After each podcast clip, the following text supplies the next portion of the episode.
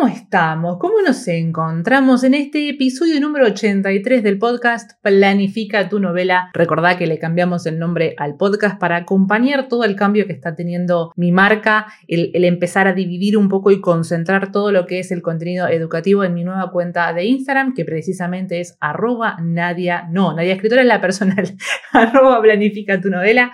Ahí se está mudando todo el contenido educativo, así que si todavía no me estás siguiendo en esa cuenta, obviamente te invito a que lo hagas. Y bueno, hoy nos volvemos a encontrar en otro episodio del podcast y hoy quería que hablemos un poco acerca de la investigación que podemos hacer para planificar, para escribir en realidad nuestra novela. Esto surge a raíz de que eh, en una de las historias de Instagram había puesto el box de preguntas y les dije, bueno, a ver, cuéntenme qué, qué les está pasando, por qué no están escribiendo su novela. Y uno de los escritores de la comunidad dijo que en realidad estaba como, eh, tenía que investigar tanto por lo que estaba eh, escribiendo que, claro, se trababa cada rato, ¿no? Y esto me trajo como recuerdos, ¿no? Porque está bueno que obviamente hagamos una investigación, ¿no? Porque si nosotros estamos hablando de una novela, no sé, de ciencia ficción o una novela que toque temas que no son obviamente de nuestro expertise, de nuestro conocimiento, para que hablemos con propiedad y para que la novela realmente se sienta algo importante, claramente vamos, a tener que hacer una investigación. Pero lo que vamos a tener que poner en la balanza es cuánta investigación en realidad yo tengo que hacer para esa historia. Porque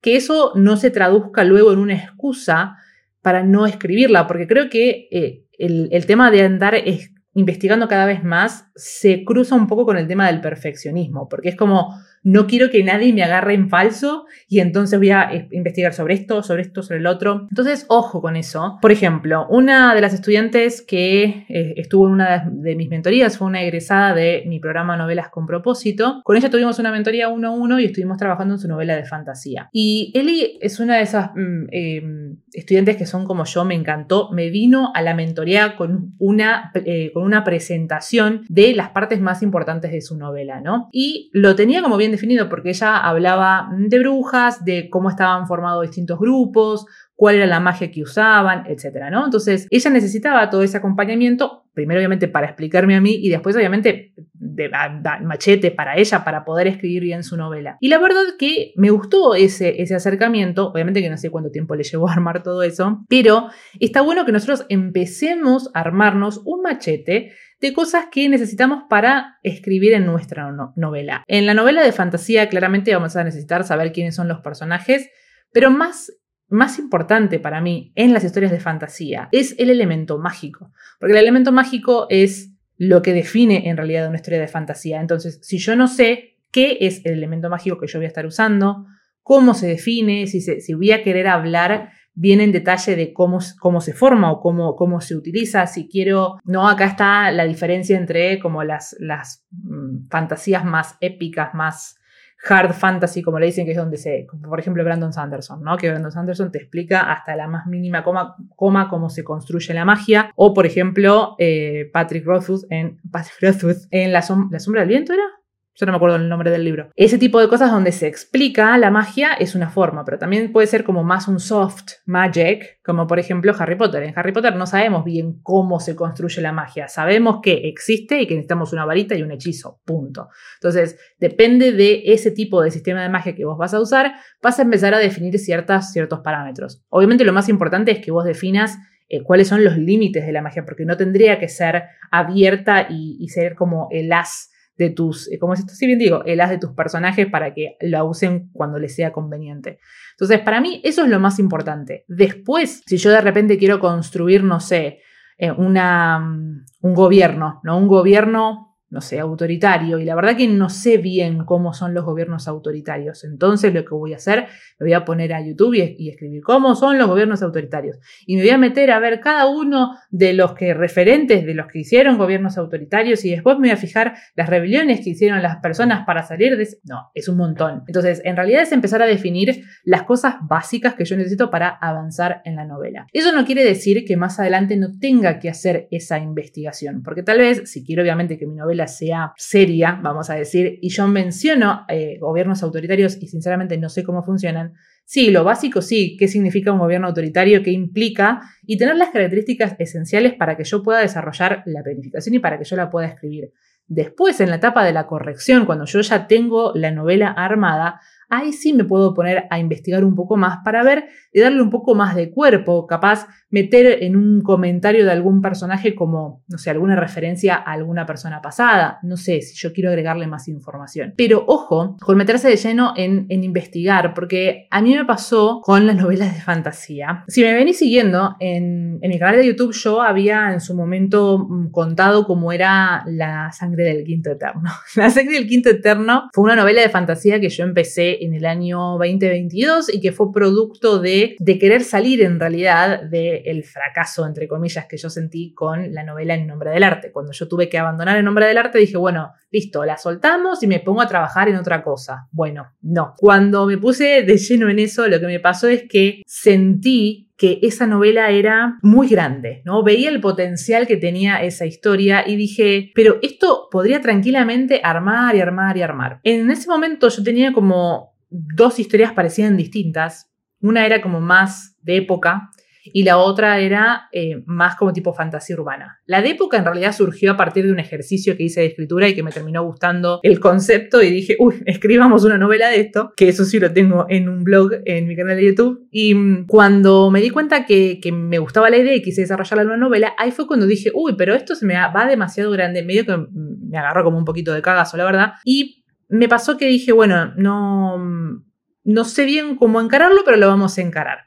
A mí lo que me pasa con la historia de fantasía es que tiendo a planificar demasiado y me voy a la mierda, sinceramente. ¿Qué significa? Me voy tipo hasta los albores del comienzo el origen mismo de la estrella y el planeta. O sea, ya me voy a cualquier lado. ¿Y qué pasa? Me meto tanto en eso, pero porque también me interesa, ¿no? En, ese momento me puse a averiguar sobre eh, historias bíblicas, cómo podía usar determinada información para crear esos personajes, para crear toda esa, esa historia inicial que ni siquiera tocaba en la novela, pero era como lo que yo necesitaba para entender lo que pasaba en la novela. Mentira, no lo necesitaba para entender. Yo creía que si yo le daba todas esas cosas a la novela, la novela iba a aparecer como como importante, más seria. No, mentira, nada que ver. ¿Qué hizo todo eso?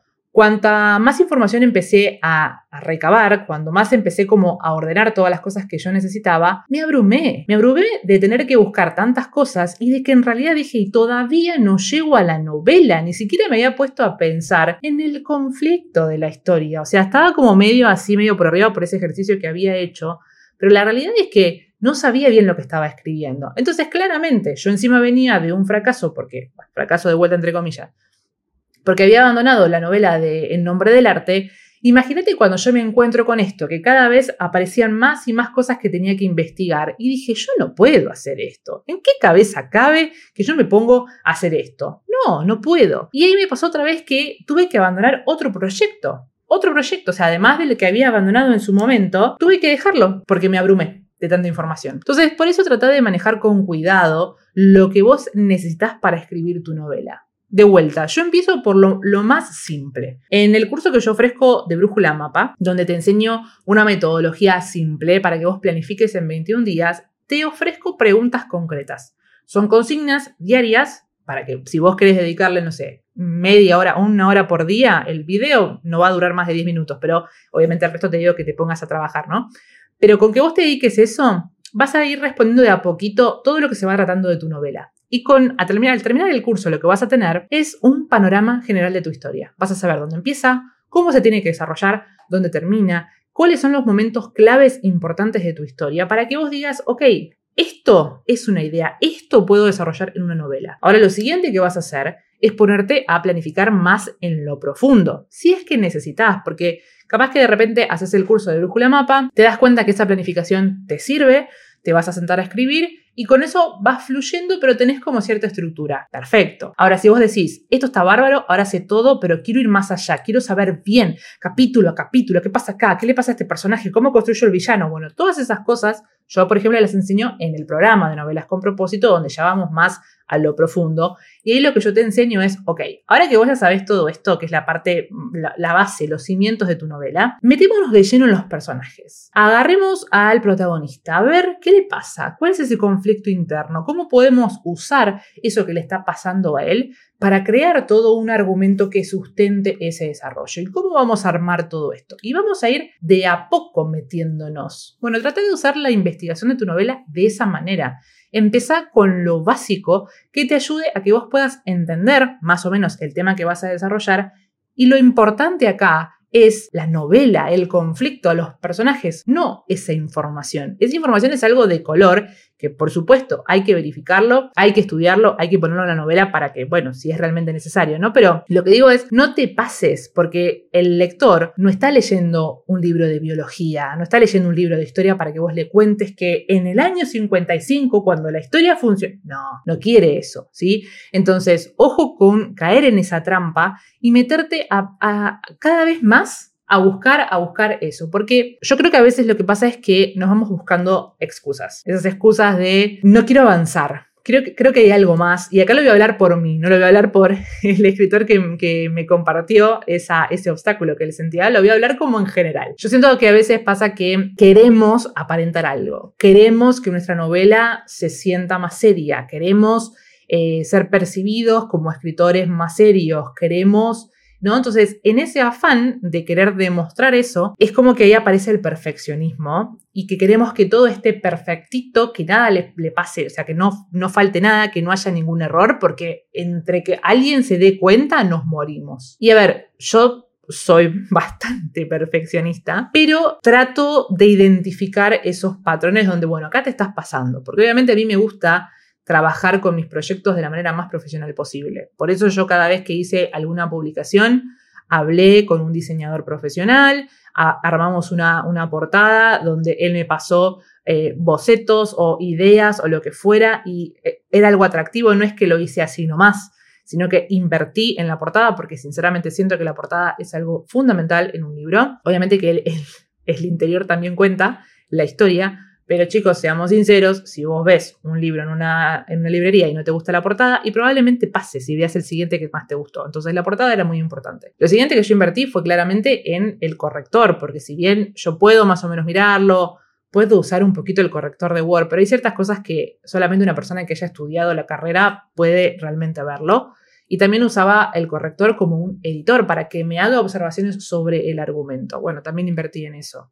Y obviamente después el tiempo que tardé en maquetar el libro, que eso lo hice por mi cuenta, pero me tuve que sentar a entender, porque yo me descargué el programa de Adobe InDesign y me costó muchísimo. ¿Cómo pongo esto? ¿Cómo, cómo pongo? ¿Cómo justifico? ¿Cómo pongo la primera línea? ¿Cómo, Así constantemente en YouTube. La, los dolores de cabeza que tuve, pero bueno, no, no le podía pagar a un diseñador para que haga la parte editorial, bueno, lo tuve que hacer yo.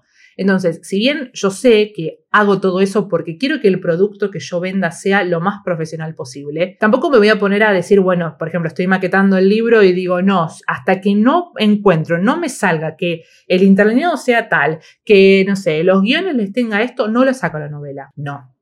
Porque ahí tengo que reconocer que yo no soy diseñadora editorial, que hice lo que pude y que así como está, no es que no se puede leer la novela y que es un horror y que que fuera. No, eh, ahí ya empiezo a caer en lo que tiene que ver con, la, eh, con el perfeccionismo. Entonces, acá es un poco de que vos te empieces a mirar y veas cómo estás usando estas excusas. Esto de que tenés que investigar o hasta que no sepa todo esto no me pongo a escribir, ¿Qué tanto de real hay en eso? ¿Hace falta realmente toda esa información para que vos te pongas a escribir tu novela? El ejemplo que yo te traía de Liana, que fue una de las egresadas del programa, ella me había presentado esa, esa, esa diapositiva y ahí la información que ella tenía era justa para todo lo que me estaba contando porque hablaba, como te decía, de las brujas, de los personajes de la línea de tiempo, de los grupos, lo que fuera, y era información que ella necesitaba porque todo eso se tocaba en la historia de fantasía. No es que iba a lo profundo de nos vamos hasta los albores del comienzo, quién fue el primero que diseñó esto. No, capaz que después lo, lo puede llegar a utilizar, pero eso ya lo puede ir haciendo más adelante, porque lo más importante, y esto quiero que se te grabe en la cabeza, es que vos escribas esa novela. Que esa idea que tenés en la cabeza la trates, si querés planificarla, la bajás en papel, la escribís, y una vez que está escrita mirás y decís, ah, che, me parece que sí, esto me gusta, tiene como más cuerpo. A mí la verdad que es la parte que más me, más me gusta. En realidad la que más me gusta es la de planificar. Escribir me da un poco de paja, pero la parte después que viene ahora, que es la que estoy ahora, por ejemplo, con el nombre del arte, es de ya me releí todo, ya me hice las anotaciones, bueno, ahora es ponerme a jugar. A ver, eh, este personaje me gustó mucho, vamos a darle un poquito más de importancia, vamos a crear alguna escena acá, o no sé, este punto en, en particular del argumento se podría haber desarrollado mejor, bueno, tratemos esto, es como, ya es con algo mucho más concreto es ir como armándolo cada vez más. Entonces ahí, cuando vos estás en esa etapa, es cuando por ahí podés decir, bueno, ok, ahora que ya está escrita la novela, vamos a profundizar acá, vamos a profundizar allá, porque tal vez te hiciste toda una, investigación que después no usaste. Esto es algo que yo hablaba en su momento cuando, eh, viste que entras a veces en internet y pones, no sé, ficha de personajes. Y hay algunas fichas que por ahí sirven, ¿eh? Pero yo me acuerdo de, haber hecho algunas que tenían como, no sé, 100 preguntas que para hacer y que conozcas a tu personaje. Y capaz que vos creías que cuantas más preguntas respondas, más sabes de tu personaje. Y en realidad es el efecto contrario porque te marea. Porque vos tenés que saber lo que necesitas saber para crear el personaje que vos querés crear. Si en ningún momento vas a hablar del color favorito de tu personaje, ¿para qué necesitas saber el color favorito de tu personaje? Es como ser un poco más consciente de la información que uno necesita para escribir la novela. Primero es escribir, porque lo que necesitamos es el primer borrador. A partir del primer borrador, ahí si querés empezar como a profundizar un poco más, bueno, ahí sí te puedes dar más libertad, porque lo más importante ya lo tenés, que es haber terminado de escribir la novela. Porque empezarla puede empezar cualquiera. Tiene una idea, sí, me voy a poner a escribir un libro, pero el tema es llegar al final, es la constancia y el compromiso de sentarte a escribir todos los días o los días que, que puedas o que tengas inspiración, lo que sea, pero es ese compromiso de terminar la novela. Así que no tengas esta excusa de hasta que no tenga todo esto no empiezo. Y si alguna vez te la dijiste, comentame abajo en los comentarios de YouTube o mandame algún mensaje privado y contame si tuviste alguna vez esta, esta excusa que te cruzó por la cabeza. Y acordate que si me estás escuchando desde Spotify, ponete la camiseta, dame cinco estrellas, que eso me ayuda muchísimo. Es como un abrazo virtual por el esfuerzo que hago de estar pensando en vos constantemente, así que eso me ayuda muchísimo y te lo agradezco de manera anticipada. Y también vas a ver que en Spotify dejo la oportunidad para que vos puedas dejarme una pregunta. Estoy queriendo hacer como estos eh, programas más express, como respondiendo preguntas, como si me hubieras, como si estuviéramos en un uno a uno. Bueno, ¿qué me preguntarías? Ponémelo ahí y voy a elegir alguna pregunta para hacer algún episodio express. Y por supuesto, si estás desde YouTube y me está dando el sol justo en el ojo Déjame en los comentarios alguna pregunta que quieras que responda y las voy a estar acumulando para hacer un video express, un episodio express. Gracias por haber llegado hasta el final de esta historia, de esta historia. Bueno, esta historia continuará. Gracias por llegar hasta el final y acuérdate que lo más importante es que termines de escribir tu novela, que exista ese primer borrador para que a partir de ahí puedas empezar realmente a trabajar en la excelencia de tu novela. Será una próxima vez, escritor. Feliz escritura.